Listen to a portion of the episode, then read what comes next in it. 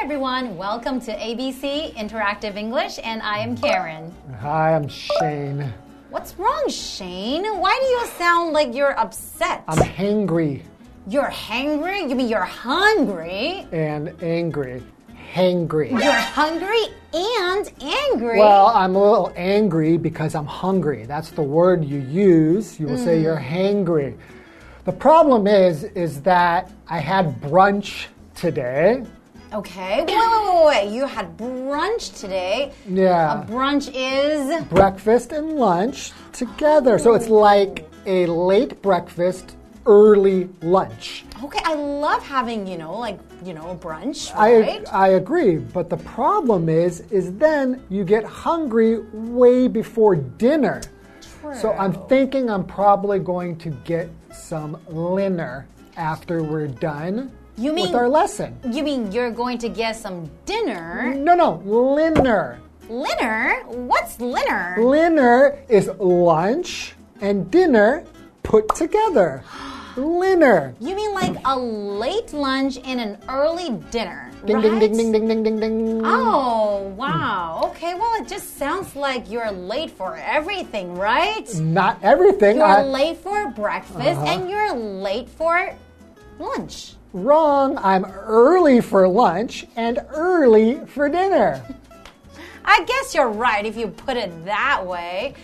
But you might get hungry late at night. Hmm. Then I will have fourth meal. What's fourth meal? Fourth meal is a, a, a meal that you eat after dinner but before you go to bed. So if you stay up late, imagine you eat at 6 p.m., mm-hmm. but you don't sleep sometimes until 12 or 1 o'clock. You get hungry.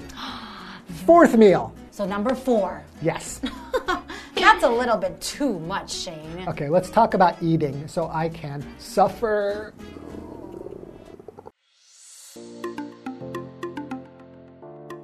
Ash and Cody are out for brunch.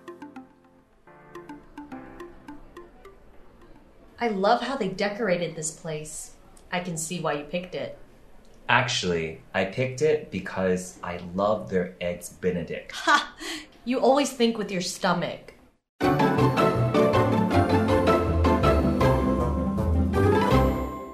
Okay, we are talking about eating out. Ooh, I love eating out. So, Right. eating out basically just means that you're not eating at home. Home. That's when you would be eating. In a restaurant. No, eating in is Oh. eating in your home. eating out is eating outside You of right. your home.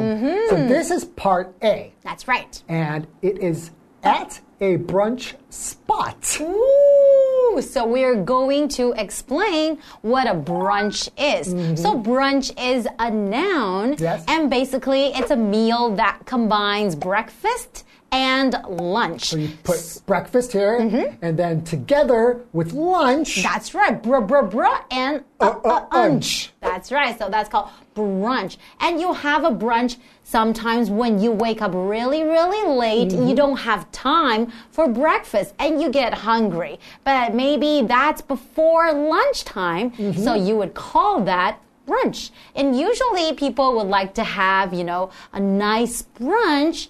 Maybe on Saturdays and Sunday. Sundays Yeah. when they don't have to wake up so early, to go right? to work or school. Exactly. So in our example sentence, it says, We woke up late, so we had brunch instead of breakfast. Ooh. How about you? On Saturdays and Sundays, do you usually have your breakfast or do you usually have a brunch? Um, I usually have breakfast. I I will have brunch on maybe a special occasion Oh, really? Mm-hmm. Only special occasions? because I really like eating all of that food together, like mm. breakfast food and lunch food, and there's lots of options. you are right. And I have a spot that I like to go to to eat mm. brunch. So, So a, what's a spot? a spot just means a place. Okay. or like some area. So, for example, Mm-hmm. in my room, I have a special spot for my books. Oh, so it's like a special place for your books, right? That's right. I understand. Okay, so in our dialogue today, Ash and Cody are out for brunch. So I will be Ash Okay. and you will be Cody. Sounds great. Hmm, So Ash starts by saying, I love how they decorated this place. Beautiful. I can see why you picked it. Hmm. I'm very, very good at picking things. She seems very, very happy about this brunch spot Yes. because they have nice decoration. They decorated the place. What's that mean? To So- decorate. To decorate, it means to make something look more beautiful by putting things in or on it. So, for example, if you're in a restaurant, mm-hmm. they decorated the restaurant. That means they made it look really pretty, maybe by putting up some paintings, mm-hmm. some plants, Some or decorations. exactly. Right? That's the noun. That's right. So, for example, For example, during Christmas, our family likes to decorate our Christmas tree. me too. Mm-hmm. Okay, so Cody says, actually, I picked it because I love their eggs Benedict. Ooh, I love eggs Benedict too, but can you simply describe mm-hmm. what it is? So, eggs Benedict has a piece of bread. Uh-huh. And then on top of it, there's eggs. Mm-hmm. And then they'll have some kind of a meat, mm-hmm. or maybe avocado if you don't eat meat, mm-hmm. and a special sauce on top of it. That's right. So good. And sometimes some vegetables as well, Sure, right? yeah. Mm, okay, so Ash says, Ha, you always think with your stomach. I think she said it like this Ha! Ha!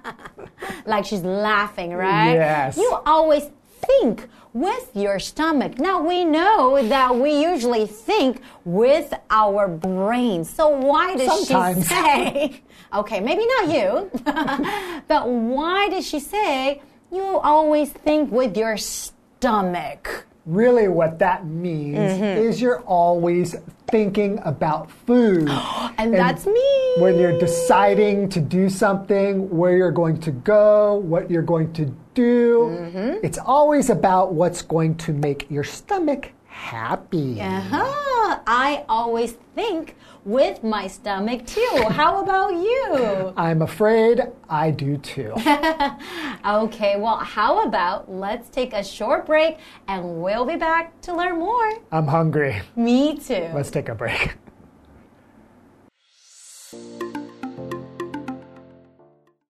That's so true. Also, the waitresses are very warm and helpful. I made friends with some of them. That doesn't surprise me.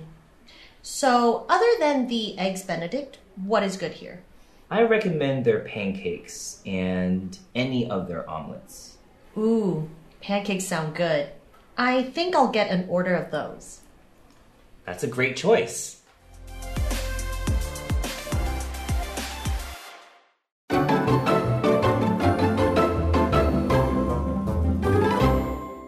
Welcome back. So, before the break, we were looking at a dialogue between Ash and Cody. Cody is taking Ash to a nice brunch spot, right? That's right. And then he really, really likes Eggs Benedict there. They have the best Eggs Benedict. And uh, I think they're probably going to order something really delicious. Exactly. Eggs. Actly. Exactly? Get Is that, that your is that your joke? That's a joke. okay. Oh, so Cody says, that's so true.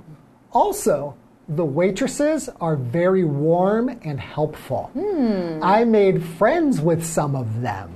The waitresses are very warm and helpful. Well, I have to say, I am very warm and helpful too. but it's very important for the waitresses or waiters to be helpful and warm when you go to a restaurant. What's a waitress? Yeah, what is a waitress? A waitress is a woman Mm-hmm. who works at a restaurant and helps you order food and drinks That's right. and right. Dessert. But if it's a guy, then we hmm. call that person a waiter, right? Waiter, hmm. waiter, and waitress. That's so right. I don't understand why he's feeling her. He says she's No. warm. No, No? when we describe someone as warm, we're Okay. not really touching them, like feeling the temperature of that person. Oh, So we don't mean their body temperature is no, warm. it's Maybe the feeling that they give you. They make you feel Oh, they warm. make you feel warm. That's Okay. right. So we say someone is warm, it means they have a friendly and welcoming personality that makes you feel comfortable and happy. Okay, so who is warm around here? That's true. It, Cool, it- cool, it- is. It is true that you are warm. Hey, and that's in our example sentence. Yes. Sometimes Karen is a very warm person. Mm. Other times she is very crazy. Hey. Right? That does sound like you. Okay, it is. It is me. Okay. Okay. And Ash says, that doesn't surprise me. So, other than the eggs Benedict, what is good here? So what else is good here to eat? That's right. So Cody says, I recommend their pancakes and any of their omelets. Ooh, so I recommend. What does that mean? Well, to recommend something means to tell someone to try something Mm-hmm. because you think they will like it. Or maybe they will find it helpful. Yes. Mm, okay. So, for example, you can say, Cynthia recommended the delicious cookies her friend made. Oh, so she wants her, you know, other people to try the delicious cookies, right? Her Thinks friend. that other everyone will like them because they're so Mm. delicious. Okay. And Ash says, Ooh, pancakes sound good. I think I'll get an order of those. What do they sound like? Ah, they sound good. That means that pancake dish sounds really delicious. Oh, when you talk Like, about it, I think, ooh, I hear that and sounds good. Okay, so sounds like a good idea. the pancake isn't talking No. or singing, right? No. That would be weird. no, it's ordering the pancake sounds like a good idea. Okay, so Hmm. Cody says, that's a great choice. Mm. So, do you like pancakes? Yes, of course. What kind of pancakes? What kind of pancakes? Well, there's What- plain pancakes. Mm -hmm. Oh, plain means like nothing, Nothing. else is on it. there's Okay. pancakes with maybe butter and, and maple syrup. Ooh, Or you can have chocolate pancakes. you're right. Or maybe ice cream pancakes. Banana pancakes with ice cream on top. okay, that sounds really, really Some chocolate on top of the ice cream. And then maybe some fruit on top of the chocolate, and then maybe some nuts. I'm getting so Do hungry. Do you know any like good brunch spots in uh, Taipei? There's a lot. There's too many to mention. Really? Yes. Okay, you gotta tell me. Google. Okay. All right, but this is all the time we have for today. We'll be back for more. Because I'm starving. I've got to go. Hey, wait, wait, wait, wait, wait for me. Okay. Bye Let's go. bye.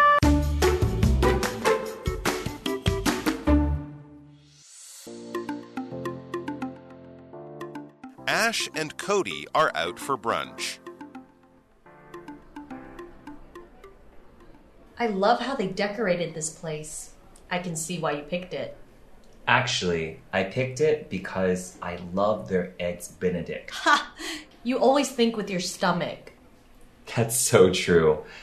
Also, the waitresses are very warm and helpful. I made friends with some of them. That doesn't surprise me. So, other than the eggs Benedict, what is good here? I recommend their pancakes and any of their omelets. Ooh, pancakes sound good. I think I'll get an order of those. That's a great choice.